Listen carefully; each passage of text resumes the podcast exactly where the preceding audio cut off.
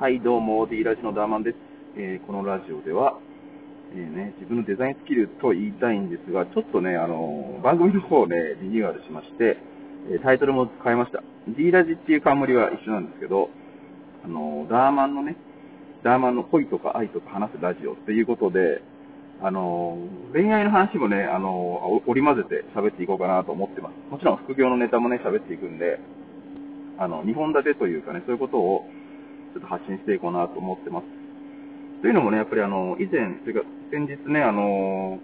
かやさんという方とコラボライブしたときに、あの、自分がね、マッチングアプリで結婚したっていうそのネタは、まああの、聞きたい人とかもおるし、その、興味がある人って結構多いんじゃないかなっていう話もあって、ね、そういうところでちょっとあの、まあね、自分のその側面を見せていこうかなっていうことで、今回、まあ、リニューアルというか、あの、大幅に発信内容もね、ちょっと変わ、まあ、変えていこうかなと思ってます。そのね、まあ、今日は1本目ということで、まあ、何を話そうかなっていうことなんですけど、うん、まあね、まあ、マッチングアプリのこともね、まあ、皆さん当然聞きたいと思うけ、まあ、そうだね、ちょっとそのことでも話そうかなと思うんだけど、まあ、マッチングアプリって、まあ、あの、言い方すごい悪いけど、まあね、あんまりね、なんか今でも多分、ちょっと怪しいサイトみたいな感じで、まあ、思われたんじゃないかなと思うよね。でもその、自分がその、まあ、2013年当時やった中では、そんなにあの、桜っていう人も、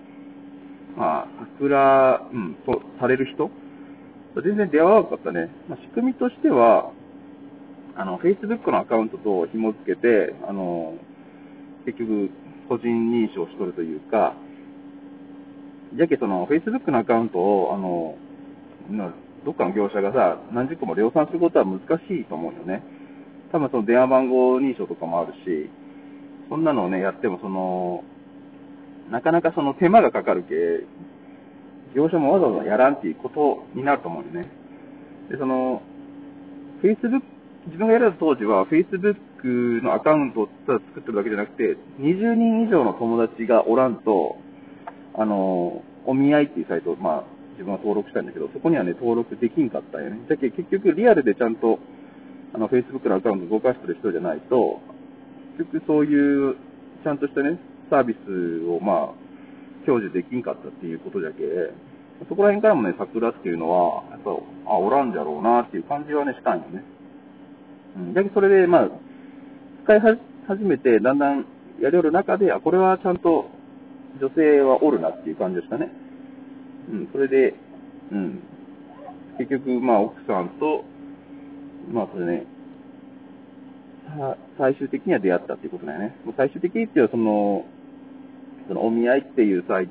まあ、そのサービスを使う中では3人の女性に出会ったんだけど、その3人の女性のうちの1人が、まあ、奥さんで、まあ、結局ね、あの、最終的にはね、その、まあ、付き合えて、まあ、結婚までできたっていうことだよね。まあ、こういう話をね、ちょこちょこやっていこうかなと思ってます。まあね、恋愛の話とかね、あの、自分もね、結構まあ、経験してるとは思うんで、もうすでに41歳なんですけど、でけまあ、お見合いっていうそのサービスを使うまでは、まあ、いろいろとその、普通にね、合コンしたりとか、まあね、友達の紹介とかもいろいろあったんで、それがね、あの、まあ、恋愛の経験として、まあ、何か、ノウハウっていうか、そのなんか、恋愛のコツみたいなことを、ちょっと喋っていければいいかなと思ってます。えー、というわけでね、今回のラジオは、まあ、ちょっと、ラジオリニューアルしたよっていうことと、まあ、どういう発信内容していくかっていうようなことをね、喋りました。というわけでね、また、あの、こういったネタを増やしていくって、まあ、よろしければね、フォローとかね、いいねとか、コメントとかね、くれたらすっげえ嬉しいですね。あと、レターとかでね、あの、その、マッチングアプリのネタとかね、すごい興味が、あの、あるとかいう人は、まあ、どんな質問でもいいんで、まあ、答えられる限りは答えますんで、よろしくお願いします。というわけで、今回のラジオは以上です。じゃあ、あの、